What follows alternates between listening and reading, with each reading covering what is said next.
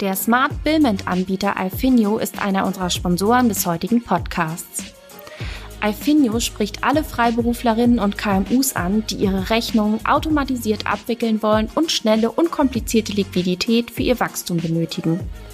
Dafür bietet nämlich das Fintech eine Plattform für Rechnungsmanagement, Liquiditätsplanung und unkomplizierte Finanzierungslösungen in den Bereichen Factoring, Fine Trading, Leasing und Forderungsmanagement aus einer Hand. So unterstützt Alfinio UnternehmerInnen mit schnellen und smarten Lösungen dabei, sich ganz auf ihr Kerngeschäft zu fokussieren und noch erfolgreicher zu werden. Alfinio unterstützt bereits tausende Unternehmen dabei, ihr Potenzial voll auszuschöpfen und erfolgreich zu wachsen. Wenn auch ihr eure Erfolgsgeschichte starten wollt, dann geht auf alfinio.de.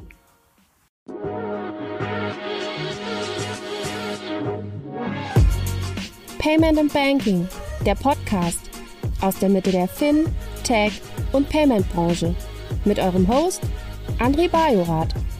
Herzlich willkommen zum Payment und Banking Fintech Podcast. Heute eine Ausgabe, in der ich mit unserem, was bist denn du eigentlich mittlerweile, Alex? Assoziiertes Mitglied der Payment und Banking Bande spreche. Hallo, lieber Alex. Hallo, André. Ich bin der äh, Chefökonom von Payment and Banking. Ui, ui, ui, ui, ui. Der, hat, warte mal, hat der Chefökonom auch äh, die Treasury-Verantwortung und den ganzen Kram? Er hat nur repräsentative Aufgaben, sowas wie der Bundespräsident. Der wird immer zu Festlichkeiten eingeladen und solche Sachen macht er. Oder ist es eher der Bundesbankpräsident? Der ist ja gerade sozusagen ähm, offen die Stelle. Willst du dich bewerben? Da ist was frei geworden, aber nee, ich bin aktuell eigentlich ganz glücklich da, wo ich bin. Von daher erstmal nicht. Alles klar. Also, herzlich willkommen, lieber Alex. Also, Alex ist derjenige, ähm, dessen Podcasts ihr hoffentlich von Payment und Banking ähm, auch mittlerweile immer wieder hört. Also von äh, Bitcoin, Fiat, Rock'n'Roll, den ich übrigens gerade beim Mittagessen ein paar Kollegen hier, ähm, ich bin in Polen heute, empfohlen habe, weil die nämlich auch Deutsch sprechen und äh, die kannten den gar nicht. Und deshalb habe ich äh, gerade deinen Podcast empfohlen. Mit Alex möchte ich heute kurz darüber sprechen, über die CryptoX, ähm, die am 18. November, wie ihr hoffentlich alle mittlerweile wisst, ähm, in Offenbach stattfindet, darüber sprechen, warum wir das machen, was, was die Motivation dahinter ist. Ähm, und da Alex ja auch unser Experte für das ganze Thema Digital Assets, Krypto ist und ja auch immer wieder Content beisteuert, sowohl im Podcast als auch ähm, im Blog, ist es, glaube ich, genau der richtige Ansprechpartner. Und Alex, ähm, lass uns das mal genauso machen. Ähm, vielleicht ganz kurz eine Frage für dich zu, zum Einstieg. Wie lange machst du jetzt ähm, Bitcoin, Fiat, Rock'n'Roll? Das kann ich mir mal ganz gut merken, weil ich habe fast gleichzeitig mit der Publikation des Libra White Papers damals begonnen und das war im Juni 2019, also als Facebook und äh, einige andere Partnerunternehmen damals ihr White Paper zu diesem Libra Stablecoin äh, herausgebracht haben. Da habe ich zufällig äh, fast zeitgleich angefangen, also Ende Juni 2019. Also mehr als zwei Jahre machst du das mittlerweile. Ähm, Du erklärst ja dort im Podcast nicht alleine, aber vor allen Dingen halt äh, du immer oder meistens und deine Kollegen, Kollegen sind es nur, ne? Eine Frau hast du bisher nicht dabei. Ähm, nee, ne? Wir, wir, wir im Podcast meist, ja, wir, bei uns im Podcast ist es ja auch super männerlastig, fällt mir auch gerade wieder auf.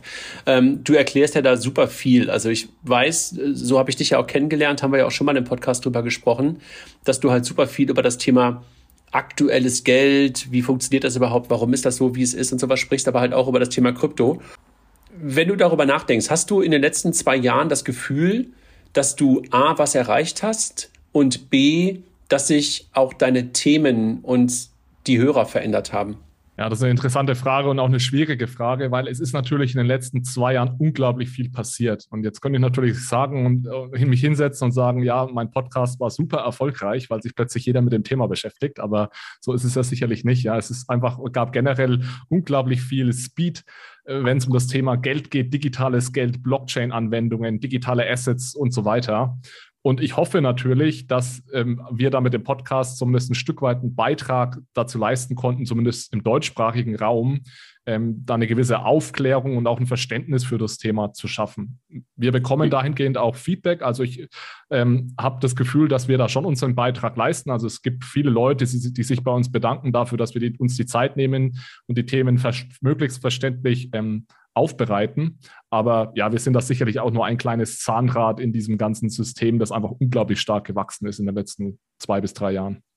Und hat sich was verändert an den Themen, wenn du, wenn du darüber nachdenkst, womit du angefangen hast? Hast du ja gerade schon gesagt, Libra White Paper war der Start. Hat sich was in der ja, in der, in der Themenfindung und sowas verändert? Also sicherlich verändern sich die Themen über die Jahre. Ich muss aber ehrlich sagen, die Themen haben sich weniger verändert, als man das vielleicht erwarten würde, weil ja unglaublich viel passiert und neue Dinge dazukommen. Aber ich habe es ja gerade gesagt, Stablecoin war eines der ersten Themen, ist jetzt auch noch unglaublich heiß, das Thema. Wir waren natürlich ganz, ganz früh schon, haben wir über das Thema digitale Zentralbankwährung berichtet. Das ist jetzt noch äh, unglaublich heiß. Ich glaube, wir hatten so das Glück, dass wir einige Trends, über einige Dinge gesprochen haben, die damals noch nicht cool waren, aber die jetzt plötzlich cool und interessant geworden sind. Ähm, mhm. Aber es kamen natürlich genauso auch neue Dinge dazu. Was ich jetzt gerade immer mehr versuche mit reinzubringen, was gar nicht so leicht ist, ist dieses Thema Decentralized Finance, das Thema NFTs und solche Dinge. Und der Grund, warum mir das so schwer fällt, ist, weil ich nicht einfach drüber reden möchte, dass jetzt Uniswap, Uniswap wieder irgendein Smart Contract äh, nicht funktioniert hat oder Compound war es jetzt vor zwei Wochen, wenn niemand weiß, was Compound ist. Und das ist, ist, wirklich immer so diese Hürde, die man einmal machen muss, erstmal die Dinge erklären, bevor man dann auch drüber reden kann und irgendwie über Neuigkeiten in dem Space zu berichten. Und da ist DeFi, ich glaube, die CBDC-Hürde und die Stablecoin-Hürde haben wir ein Stück weit überwunden in den letzten ein, zwei Jahren. Aber so diese DeFi- und NFT-Hürde, die, das ist die, die uns jetzt als nächstes bevorsteht. Ja. Du hast ja auch schon mal gesagt, und das haben wir ja bei Payment und Banking auch schon immer gesagt, du willst ein bisschen versuchen, die Brücke zu schlagen zwischen den Welten. Ne? Ähm, Hast du das Gefühl, dass das einfacher geworden ist? Also mit den Welten meine ich eigentlich die klassische Finanzwelt auf der einen Seite und diese neue Art der Finanzwelt auf der anderen Seite, die ja auch manchmal fast ein bisschen dogmatisch unterwegs ist. Vielleicht sind beide Seiten dogmatisch unterwegs. Also ich glaube, muss man, muss man fairerweise sagen. Hast du das Gefühl, dass dieser Brückenschlag A, also ich frage jetzt mal A und B, ne, merkst du, ähm, A, ähm, weiterhin notwendig ist und dass du ihn B auch hinbekommen hast? Also A ist ganz klar ja, der ist definitiv weiterhin notwendig.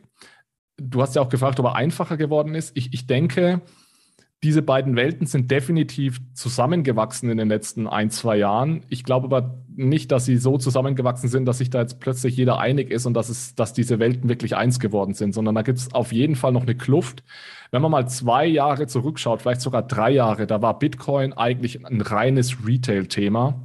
Und es gab die Leute, die sich privat damit beschäftigt haben und die, die es cool fanden und die, die es scheiße fanden da haben Institutionen kaum eine Rolle gespielt. Und jetzt zwei bis drei Jahre später haben wir plötzlich immer noch die Leute, die es gut oder schlecht finden auf der Retail-Seite.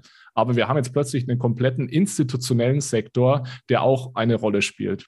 Und du hast ja gerade von dem Finanzsektor gesprochen als eine Welt, die man da irgendwie, zu der man die Brücke schlagen muss. Und ich glaube, genau diese Brücke, die, die haben wir jetzt angefangen zu bauen, aber die ist, noch, die ist noch lange nicht fertig. Also es gibt da definitiv noch ganz, ganz große Unterschiede in der Art und Weise, wie sagen wir mal, Menschen aus dem institutionellen Bereich auf dieses Thema schauen und wie Menschen aus dem Retail-Bereich auf dieses Thema schauen. Das ist eine. Und aber auch, wie Menschen auf verschiedene Themen schauen, sei das auf das Thema Kryptowährung versus Tokenisierung oder sogar Bitcoin gegen den Rest, sei das irgendwie Startups versus etablierte Unternehmen. Ich glaube, da verlaufen entlang ganz, ganz vieler unterschiedlicher Dimensionen, äh, verlaufen da noch, noch Kluften. Hm, okay, also das heißt, dieser Dogmatismus ist weiterhin auf beiden Seiten sozusagen da, ja. Und lass mal jetzt ganz kurz äh, vielleicht auch den Bogen schlagen, wo wir jetzt gerade schon über Brücken gesprochen haben, den Bogen schlagen in Richtung der CryptX, über die wir ja eigentlich auch ein Stück weit sprechen wollen. Ähm, was glaubst du, warum sollten wir das gerade machen und warum ist dieses Event so notwendig aktuell? Ja, es gibt ja viele Krypto-Konferenzen mittlerweile. Und das Problem ist, dass ganz viele dieser Konferenzen so in ihrer eigenen Bubble stattfinden. Und ich, ich weiß gar nicht, ob das ein Problem ist. Es ist ja total fair, dass ich einfach eine Bitcoin-Konferenz organisiere für Leute, die Bitcoin cool finden. Und dass ich eine Ether-Konferenz oder Ethereum-Konferenz für Leute organisiere, die Ethereum cool finden. Ähm, aber was fehlt, ist eben so wirklich so eine Konferenz, die versucht, Brücken zu bauen, ganz, ganz spezifisch, die sagt, ich möchte hier mal Leute an einen Tisch setzen, die vielleicht sonst nicht miteinander reden und dann einfach mal schaut, was kann denn daraus entstehen. Denn wir haben natürlich gerade so im institutionellen Bereich oder vor allem im Finanzsektor natürlich ganz, ganz viele Menschen, die gut verstehen, wie Finanzen funktionieren. Und wir haben im Kryptobereich ganz, ganz viele Menschen, die gut verstehen, wie Krypto funktioniert, auch die Technik dahinter. Und es ist doch spannend, mal darüber nachzudenken, was passiert denn, wenn wir diese beiden Welten zusammenbringen? Können da nicht Dinge entstehen, die vielleicht nicht entstehen, wenn die beiden weiter so getrennt voneinander leben und arbeiten? Also das mein, mein Gefühl ist es ja auch, ne, dass man immer versuchen muss, ich bin jetzt, äh, will jetzt nicht sagen, dass man immer Kompromisse finden muss, das, das meine ich eigentlich gar nicht, aber dass man halt Verständnis schaffen muss. Und du hast ja in der Regel nicht typischerweise immer ein, der hat hundertprozentig recht und der andere liegt hundertprozentig falsch. Und deshalb glaube ich halt auch, ähm, und du hast es, glaube ich, gerade schon super beantwortet, warum es endlich an der Zeit ist, dass diese beiden Welten auch mal zusammenkommen an einem Tag und glücklicherweise sind wir ja aktuell in der Lage, dass auch mal wieder Menschen zusammenkommen können, so etwas zu diskutieren.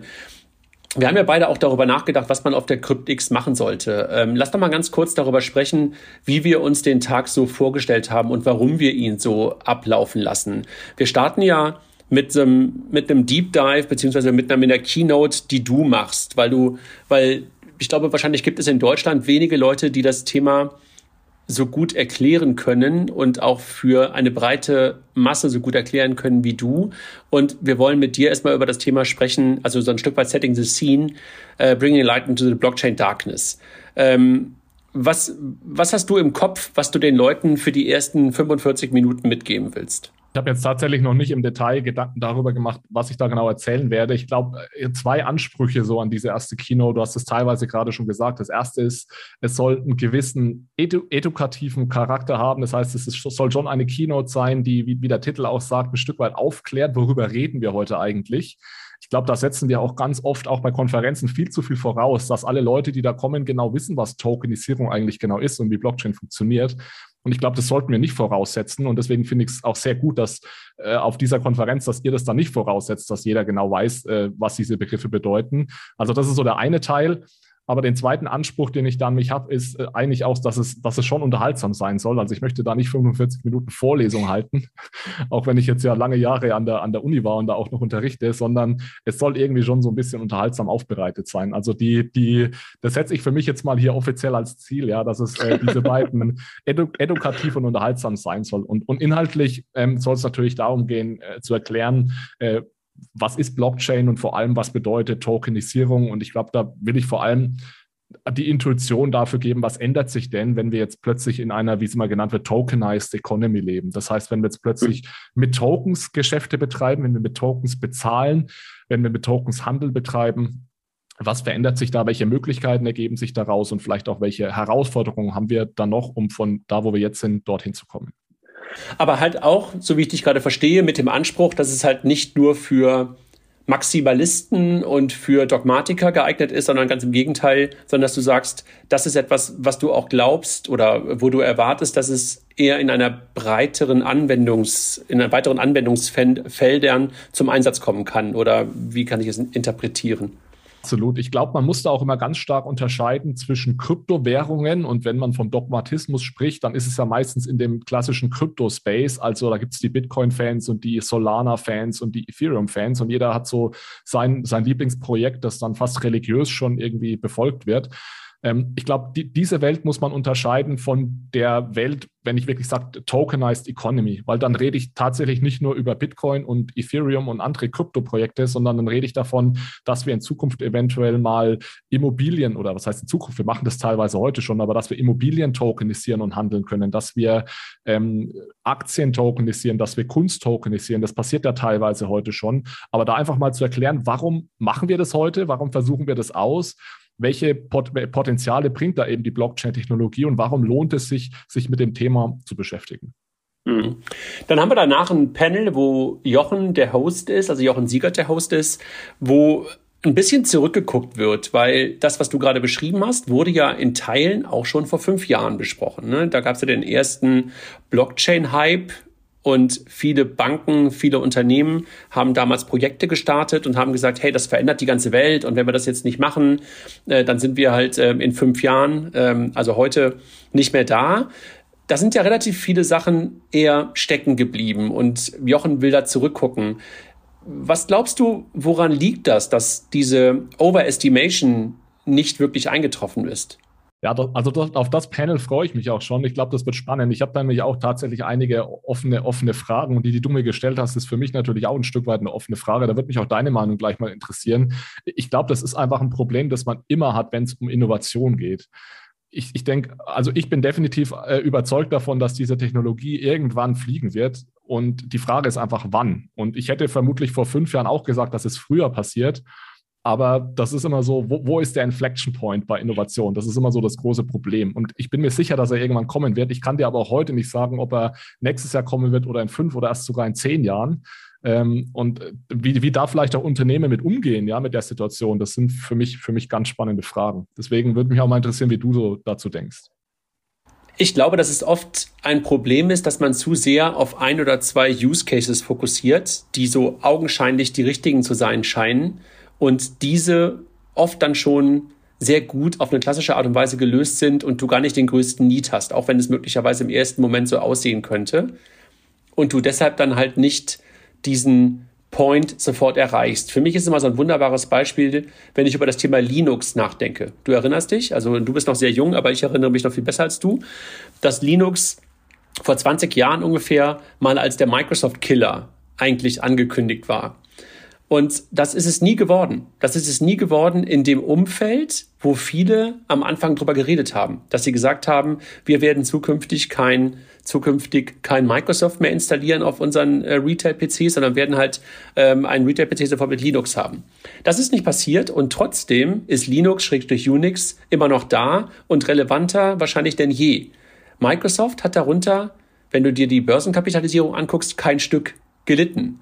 Da haben andere drunter gelitten, nämlich ganz, ganz viele Server-Software-Hersteller. Also eine Sun Solaris zum Beispiel gibt es im Grunde genommen nicht mehr. Und auch eine Microsoft NT und sowas ist ja in der Form nicht mehr da. Und das ist für mich so ganz häufig ein, ein, ein Muster, was ich immer wieder sehe, dass du gerade bei Technologien, die Innovationen darstellen, am Anfang, wie gesagt, zu sehr auf bestimmte Use Cases fokussierst, dann eine super hohe Erwartung an diese Use Cases wächst, dann werden die nicht erfüllt und dann sind sie erstmal für Jahre irgendwie weg.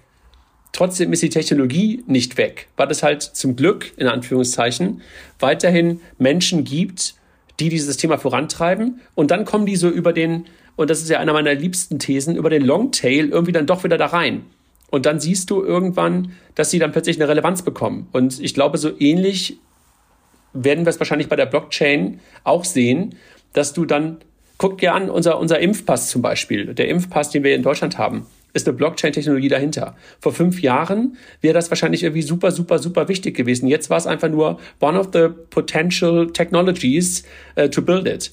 Ja, und jetzt haben wir das darauf gebaut und das funktioniert. Und darüber meckert keiner, aber es feiert auch keiner mehr so, wie man es vor fünf Jahren gefeiert hätte. Und ich glaube, das ist einer der Gründe, warum es manchmal so ist, dass du, dass du halt auch durch dieses Tal der Tränen, wahrscheinlich ist es der Gartner, ähm, ähm, Hype-Cycle, den man, den, man, den man da auch sehen kann, ne? dass es halt irgendwie hochgehypt wird und dann geht's runter und dann kommt es halt irgendwann ähm, in, die, in die Massenanwendung. Und so ähnlich sehe ich es seh seh hier eigentlich auch. Ja, man darf bei Blockchain natürlich auch immer nicht vergessen, dass wir hier wirklich von Grund Basic Infrastructure, also Grundlageninfrastruktur reden. Also es ist nicht so, dass wir auf was Existierendes was aufbauen und hoffen, dass das funktioniert, sondern gerade wenn wir uns jetzt den Finanzmarkt ansehen, wenn wir eine tokenisierte Aktie handeln wollen, dann ist das von Grund auf was Verschiedenes, als wie eine Aktie heute gehandelt wird. Und da müssen wir wirklich fast von ganz unten anfangen, diese komplette technische Infrastruktur hochzuziehen. Und dass das irgendwie nicht in ein, zwei Jahren funktioniert und dass auch dann dieser Übergang, der ja dann wirklich äh, final ist, ja, von der alten auf die neue Technologie, dass der nicht so einfach ist, ähm, das ist, denke ich, dann auch verständlich. Aber deshalb versuche ich auch, also habe ich gerade als Beispiel ja auch bewusst genutzt mit Unix und Linux, weil das ja auch eher Basis ist, ne? Und, und, und nicht sozusagen so, ein, so eine Frontend-Technologie ist, die man sich am Anfang vielleicht eher vorgestellt hat. Und dann ist es letztendlich dann zu etwas geworden, was viel mehr underlying ist. Ne? Und das ist, glaube ich, hier genau das Gleiche. Wenn wir, dann lassen wir uns mal überraschen, was Jochen uns äh, mit seinen Panelisten und, und äh, mit seinen Gästinnen und Gästen dann dazu erklären wird, erzählen wird.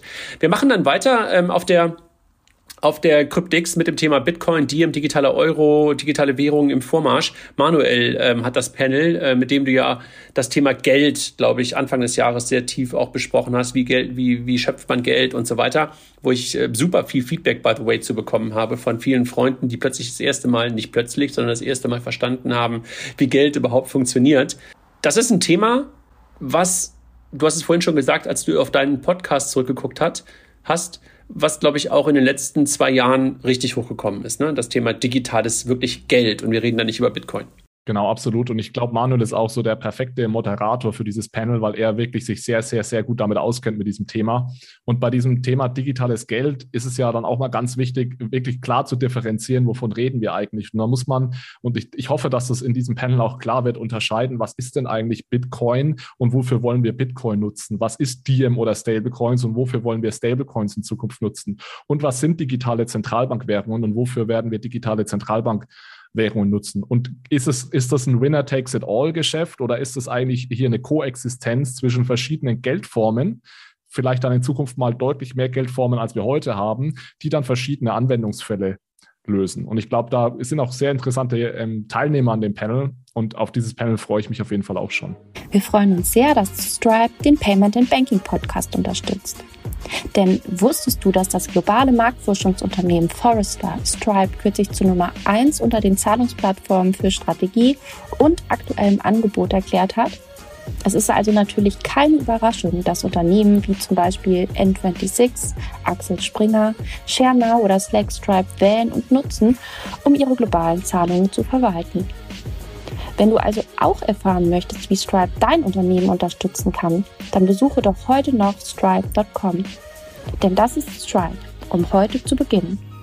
Dann haben wir ein Thema, was im Zusammenhang mit, mit, mit Bitcoin und mit Blockchain eigentlich immer auch auf der Agenda steht, das Thema ESG, beziehungsweise ähm, wie können wir das Ganze eigentlich mit unserem mit unserem mit, mit unserem äh, grünen Gewissen ähm, sozusagen verbinden. Und da haben wir Katharina Gera ähm, als äh, Keynote-Speakerin, die uns das Thema ESG und Blockchain jetzt neue Standards näher bringen will. Was sagst du oder was erwartest du von Katharina und, und, und ihrer Keynote? Ich, ich weiß jetzt nicht hundertprozentig, wie Katharina zu dem Thema ESG und Blockchain steht. Ich glaube, sie ist schon, geht schon eher so in die Richtung, dass sie sagt, ähm, Bitcoin, das ist nicht ganz so sauber, was da läuft, verbraucht zu viel Energie. Und wir haben ja hier mit Ethereum ein Netzwerk, das jetzt versucht, von diesem eher energieaufwendigen Proof of Work Konsensus-Algorithmus zu einem Proof-of-Stake-Konsensus-Algorithmus umzusteigen. Und gerade bei Ethereum, da bauen wir ja auch diese ganzen Decentralized Applications obendrauf. Also wenn wir von Decentralized Finance und NFTs und sowas sprechen, dann liegt das eigentlich alles auf Ethereum. Und dass das sowieso das äh, interessantere Projekt ist. Also könnte ich mir vorstellen, ich will da jetzt aber keine Worte in den Mund legen, dass sie eher so. Hört sie eh nicht drauf. Hört sie okay. eh nicht drauf. Ja, das stimmt. dass, sie, dass sie da eher so in diese Richtung argumentiert und eher so ein bisschen Ethereum pusht. Ja, also da ja. freue ich mich dann auch genau, ich, ich diskutiere dann gerne danach mit ihr, warum ich glaube, dass es äh, nicht, nicht unbedingt ähm, der Fall sein muss, dass, äh, dass da nicht Bitcoin nicht, äh, nicht auch noch einen Use Case hat und dass dieser Energieverbrauch, den Bitcoin hat, äh, eventuell auch äh, gerechtfertigt ist. Let's think about that. Hast du ja auch schon letztens im Podcast mal drüber gesprochen und fand ich auch eine spannende These, die ihr da aufgestellt habt, warum es möglicherweise auch gerechtfertigt sein könnte, warum der Energieverbrauch okay ist, wie er ist. Dann haben wir ein weiteres Panel, weil das machen wir eigentlich wirklich super gerne, ähm, dass wir halt Panelisten ähm, oder Panels führen, weil dadurch halt auch eine bessere Diskussion in Gang kommt. Und ist, ist Philipp eigentlich der einzige Professor für das Thema momentan in Deutschland? Er ist zumindest der prominenteste. Also es gibt sicherlich einige, es gibt ja einige Unis, die auch Kurse und so weiter anbieten, aber Philipp Sandner hat das sicherlich mit seinem Frankfurt School Blockchain Center da den absoluten Top Think Tank, nenne ich es jetzt mal in Deutschland, äh, gegründet und ist sicherlich einer der, der Vordenker und einer, der immer zitiert wird und immer äh, interviewt wird, wenn es irgendwas zu berichten gibt zu dem Thema. Genau. Und man muss ja auch nicht alles teilen, was Philipp sozusagen immer hochhypt. Ich habe ihn kürzlich mal in einem NFT-Podcast gehört, wo ich dachte so, auch Philipp, jetzt reicht's mir langsam. Ich muss aufhören. Das war mir ein bisschen zu sehr Fanboy, muss ich sagen. Aber trotzdem ist es super, ihn dabei zu haben. Und er hat ähm, ein Panel, auf das ich mich auch super freue, weil wir Fabio dabei haben, Fabio Di Masi von den Linken, ähm, den Sven Giegold, Peter Großkopf und Magdalena Isbrand. Und die beiden, äh, die fünf sprechen über das Thema Cryptocurrencies von Legenden und Mythen, ähm, was, glaube ich, total spannend sein wird, weil du halt auf der einen Seite Fanboys hast, auf der anderen Seite wirklich richtige Skeptiker. Und da bin ich wirklich echt gespannt, was, äh, was dabei rauskommt. Ja, genau, es ist ja sogar dediziert eher so der, der Bitcoin-Fokus und dann ist es, das ist wirklich so unser Pro-Contra-Bitcoin-Panel. Und auf diese Art, diese Art von Panels geht es meistens heiß her. Ähm, wir wissen ja, dass das Fabio De Masi ja auch um keinen Kommentar verlegen ist. Deswegen bin ich gespannt, wie sich da Peter und Magdalena als ja so eher die Pro-Bitcoiner schlagen und ähm, welche Philipp ja auch. Also, Philipp definitiv auch. Ich weiß nicht, inwieweit er sich zurückhalten kann als Moderator oder ob er da mitdiskutiert.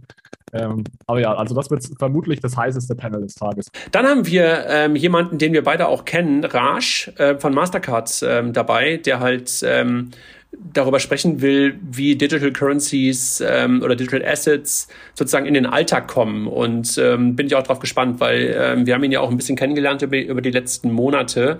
Echt ein schlauer Mensch, ähm, auch mit mit starker Meinung und auch mit, ja, mit tiefgreifendem Wissen zu dem Thema und freue ich mich, eine halbe Stunde rasch zuzuhören. Was erwartest du von ihm? Ich hoffe, dass er einmal darstellt, was es bedeutet, wenn jetzt existierende Finanzinstitutionen, und Mastercard ist ja da einer der wichtigsten und größten Player global, sich dieser Technologie, sich diese Technologie zunutze machen und darauf basierend neue Produkte bauen und im Endeffekt Angebote machen und Dinge ermöglichen, die, die bislang noch nicht möglich waren. Und einfach mal als Gegenpol zu dem reinen, zu den reinen Kryptodiskussionen mal zu sehen, auch existierende Finanzinstitutionen können diese Technologie nutzen und Probleme für Endnutzer lösen, beziehungsweise Produkte anbieten, die für Endnutzer das Leben erleichtern. Und ich hoffe, dass er da so ein Stück weit äh, darauf eingeht. Und der Titel ja. hört sich so an, ja, als würde er darauf eingehen.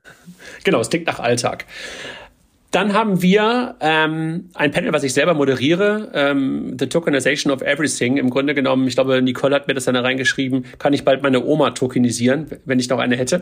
Ähm, ich spreche mit, mit, mit Jens ähm, von der Deutschen Börse und äh, Dorette Daume von Cashlink und dem Jan äh, Karnat, den, den du mir, glaube ich, vorgestellt hast, ähm, von Time, wie heißt es nochmal? Timeless. Also ich habe dir zumindest diese App, diese App habe ich erwähnt, ja, ja weil, genau. weil man da tokenisierte Schuhe und Uhren und so kaufen kann. Ja. Genau. Und dann haben wir noch Ali Reza dabei, äh, den wir jetzt auch immer wieder im Podcast haben von Paytech Law ähm, und mit denen diskutieren wir über das Thema Tokenisierung von, von, von allen und ich glaube aus allen Richtungen kommt. Ne? Also von einer zentralen Instanz wie der Deutschen Börse, damit ähm, Dorette, die halt eher aus dem Thema der Tokenisierung mit Cashlink kommt und auch eher an das Thema wahrscheinlich Decentralized glaubt, dann wahrscheinlich mit Jan, jemandem, der einen direkten Use Case hat und dann die regulatorische Sicht darauf, freue ich mich auch drauf, ähm, auf die Stunde, die ich mit, mit den Kolleginnen und Kollegen dann habe. Was erwartest du davon? Ja, also ich würde dich auf jeden Fall, Fall bitten, dass äh, diese Themen auch möglichst breit so abzuarbeiten und auch die Re Regulierung mal anzusprechen, wenn wir da Ali Reza schon dabei haben. Ähm, denn ich, ich glaube, dass äh, da Timeless und Enerton auch, also Ali Reza und Jan zusammengearbeitet haben. Und äh, Timeless ist ja jetzt wirklich so diese App, der, das erste Beispiel, wie ich mal in ein in eine tokenisierte Sache investieren kann. Also ich, ich bin seit ein paar Tagen stolzer Besitzer eines Tausendstel oder Millionstel eines Banksy-Gemäldes zum Beispiel über die Timeless-App. Und wie sie das aufgesetzt haben, auch angesichts der Rechtslage in Deutschland, das ist ja gar nicht so einfach. Das wird mich, das mich auch mal interessieren, weil ich glaube, da haben sie einige den einen oder anderen Trick oder Umweg mussten sie da gehen, damit sowas tatsächlich möglich ist und ich in solche Dinge jetzt investieren kann, bereits heute schon. Dann haben wir gegen Ende des Tages ähm, Kilian, ähm, der nochmal eine Runde hat zum Thema Blockchain, DLT und Cryptocurrencies, was wir vorher schon ein paar Mal zwar dann gehört haben werden, aber mit dem Fokus Use Cases für Banken. Und ähm, glaube ich auch gerade für die Audience, die wir haben, super interessant. Ne? Ja, absolut. Also es ist immer, immer eine Frage, die wir natürlich extrem oft gestellt bekommen, André, welche Rolle können dann Banken da noch in der Zukunft spielen? Weil Blockchain heißt doch eigentlich äh, Intermediäre erstmal rauskicken. Gibt es da überhaupt noch eine Rolle für Banken? Jetzt haben wir diesen ganzen Decentralized Finance Bereich, wo es ja tatsächlich ganz spezifisch darum geht, Banken auf eine dezentrale Art und Weise ähm, nachzubauen. Deswegen ist es natürlich was, vermutlich das Panel, das mich inhaltlich am, am meisten interessiert. Und ich bin gespannt. Ich hoffe, dass da Kilian ein paar harte Fragen stellt, so in die, in die Richtung, ob den Banken noch eine Rolle spielen in der Zukunft. Und dann freue ich mich da auf die, auf die Antworten. Ja, genau. Und dann haben wir am Ende noch ähm, zum Abschluss ähm, die Verleihung des Fintech des Jahres, die wir in den letzten Tagen auch auf Payment und Banking vorgestellt haben. Also vier Preise. Einmal äh, aus der Jury und einmal aus dem ähm, aus der Audience und jeweils Newcomer und Etablierte. Und wenn ich mich recht entsinne, sind bei den Nominierten auch eine ganze Menge Krypto-Unternehmen dabei und vielleicht gewinnt der ein oder andere halt auch einen Preis. Da sind wir eigentlich durch mit der mit der CryptX. Übrigens, ähm, wir haben ein paar Sponsor dabei, äh, Sponsoren dabei und wer noch Interesse daran hat, dort sichtbar zu sein, dort präsent zu sein, der kann sich gerne nochmal bei, bei Alex, bei mir, aber vor allen Dingen bei Nicole melden, weil was wir das erste Mal jetzt geschaffen haben, ist auch die Möglichkeit, äh, dort so kleine Launches ähm, ähm, aufzubauen. Also dass jemand, der halt dort auch möglicherweise in Person präsent sein möchte, so eine Art Mini-Stand sich hinstellen kann, weil wir halt glücklicherweise im alten Stahlwerk in Offenbach genug Platz für das Thema haben ich kann das ja sagen, weil ich habe jetzt nichts davon, wenn, wenn da Sponsoren dazu kommen, außer dass ihr dann glücklich seid. Und wenn ihr glücklich seid, bin ich auch glücklich. Aber ich glaube, das ist schon ein ganz exklusives äh, Setting und auch eine ganz interessante Audience, die da, die da sein wird, weil es ist genau diese Schnittstelle zwischen so Finanzmarkt, Institutions und eben Krypto. Und äh, das hat eine unglaubliche explosive Kraft, glaube ich, in den, letzten, in den nächsten Jahren. Da wird unglaublich viel passieren und ähm, solche Leute irgendwie, mit solchen Leuten in Kontakt zu kommen, ist, glaube ich, ist sehr wertvoll, auch aus Sponsorensicht. Das glaube ich auch. Also um, einfach auch da zu sein und äh, mit Menschen, wie, wie du es gerade beschreibst, in Kontakt zu kommen und ähm, dort eine Präsenz zu haben, kann, glaube ich, einfach echt äh, super hilfreich sein. Alex, ähm, nochmal ganz kurz darauf geguckt. Kennst du eine Konferenz, die momentan so einen gleichen Anspruch hat? Also du hast ja schon eine ganze Menge Konferenzen in den letzten äh, Monaten, ja vor allen Dingen wahrscheinlich in den letzten Jahren gesehen, weil in den letzten Monaten gab es ja nicht so viele wirkliche Präsenzveranstaltungen. Ja, also Gute Frage. Was ist definitiv natürlich, ich komme natürlich eher so aus dem akademischen Bereich. Das heißt, was es natürlich jetzt gab und wozu ich dann immer einen relativ ähm, direkten Zugang habe, sind diese ganzen Zentralbankkonferenzen, die sich natürlich dieses Thema jetzt auch annehmen. Äh, da macht die Bundesbank ja einiges, das weißt du auch, die EZB teilweise. Das ist aber wirklich meistens eher so akademisch und ja schon sehr auf den Zentralbank-Geldbereich fokussiert. Dann gibt es natürlich die klassischen Krypto-Konferenzen, die dann ganz oft einen Fokus haben, sei das irgendwie rein Bitcoin-Fokus oder dann Krypto generell, wo dann aber wirklich so der Fokus eher auf Startups liegt und Retail-Clients. Ähm, die einzige Konferenz, die mir jetzt einfällt, da war ich aber selbst noch nie, werde ich aber in diesem Dezember ähm, dabei sein und auch eine, eine, Keynote halten, ist die Blockchains in, in Hamburg, die ja nochmal deutlich größer ist. Die geht über drei Tage und die, glaube ich, ähm, auch dann teilweise äh, institutionelle äh, Leute dabei hat, als auch so den, den, den Privatinvestor. Das kann ich jetzt aber bis jetzt nur aus der Ferne beurteilen, weil ich, wie gesagt, ähm, noch nicht dort war.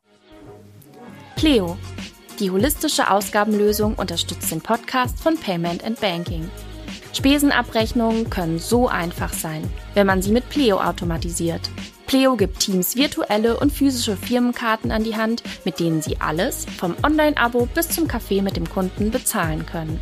Danach muss nur noch der Beleg in der Pleo-App fotografiert werden. Das buchhalterische Vorkontieren übernimmt Pleo. Du bist unterwegs auf Reisen? Pleo errechnet Verpflegungs- und Kilometerpauschalen. Geschäftliche Privatauslagen sind in wenigen Klicks rückerstattet. Die smarten Firmenkarten können dabei mit individuellen Limits versehen werden. Für die Buchhaltung bedeutet Pleo mehr Kontrolle. Für MitarbeiterInnen mehr Freiheit und Schluss mit Vorstrecken. Weitere Infos findest du auf www.pleo.io. Ja. Okay, dann freuen wir uns auf den 18. November in Offenbach oder halt auch im Stream. Die Tickets gibt es momentan noch für 299 Euro vor Ort. Wer dabei sein möchte, einfach auf äh, CryptX, also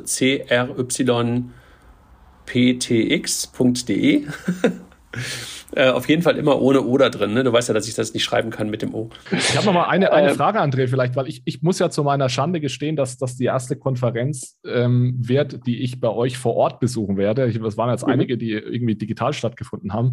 Vielleicht kannst du so ein bisschen beschreiben, was da so vor Ort noch passiert, was da jetzt neben den Vorträgen, wir haben jetzt hauptsächlich über die Panels geredet und das, was auf der Bühne passiert, was da sonst noch so geboten ist. Naja, also das, äh, ich glaube, das sehr, sehr Spezielle auf unseren Konferenzen ist, dass wir als Hosts uns sehr stark versuchen ähm, einzubringen, sowohl inhaltlich als auch in der Audience. Und wir versuchen immer Menschen zusammenzubringen. Also ähm, was eine Miriam, äh, was eine Julia, was ein Raphael, ein Kilian, Jochen, ich machen, ist eigentlich die ganzen Tag rumlaufen und Leute zusammenbringen. Weil das äh, wissen wir ja alle selber dass Konferenzen auf der einen Seite schön sind, aber du hast ja, da laufen dann ein paar, manchmal hundert, manchmal äh, mehrere, sogar tausend Leute rum. Dann den richtigen Menschen zu treffen, gelingt einem ja nicht immer. Und das versuchen wir sehr stark hinzubekommen. Also du hast ja ganz oft solche Matchmaking-Apps und sowas für Konferenzen, davon halte ich nichts, sondern das sind wir. Und weil wir in der Regel halt meistens die ganzen Menschen kennen, jedenfalls irgendwie über eine Ecke, versuchen wir dort sehr, sehr stark Matchmaking zu machen. Das ist muss ich ganz ehrlich sagen, für mich am Ende so eines Tages immer unfassbar anstrengend, weil ich meistens gar nicht lange mit den Leuten rede, sondern wirklich immer nur Leute zusammenbringe. Aber du hast halt das Gefühl, dass du die ganze Zeit auf Achtung sein musst, ne? weil du die ganze Zeit guckst und, und, und Leute zusammenbringst. Und ich glaube, das ist eigentlich das Wichtigste, was wir dort bieten können. Neben dem, dass, glaube ich, das vom Ambiente ähm, ja weit entfernt ist von den klassischen Hotelkonferenzen ähm, und es sich ja einfach sehr, sehr nett anfühlt und jeder in der Regel auch mit einem sehr, sehr netten äh, kleinen Beutelchen am Abend nach Hause geht und äh, sich darüber freuen kann, dass er das Goodie-Bag in der Hand hat.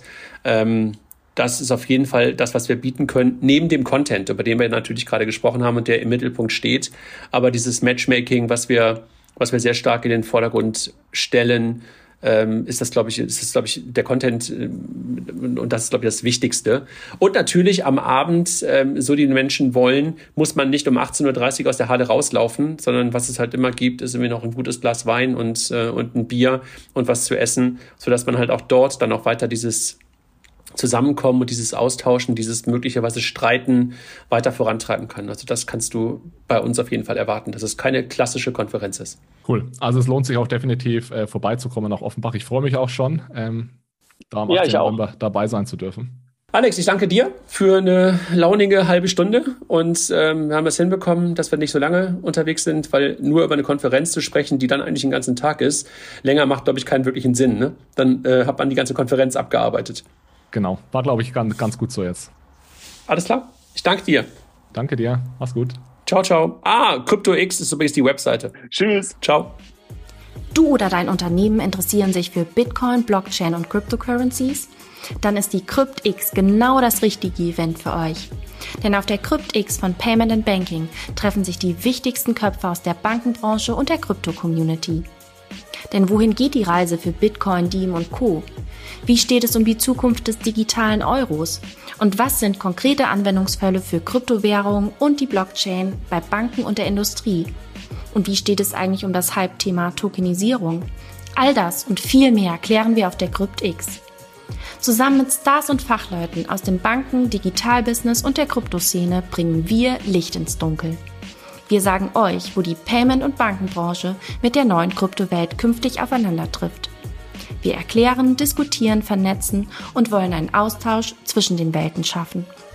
Sichere dir also jetzt dein Ticket für den Livestream oder das 2G-Event vor Ort in Offenbach unter cryptx.com oder folge dem Link in der Podcast-Beschreibung.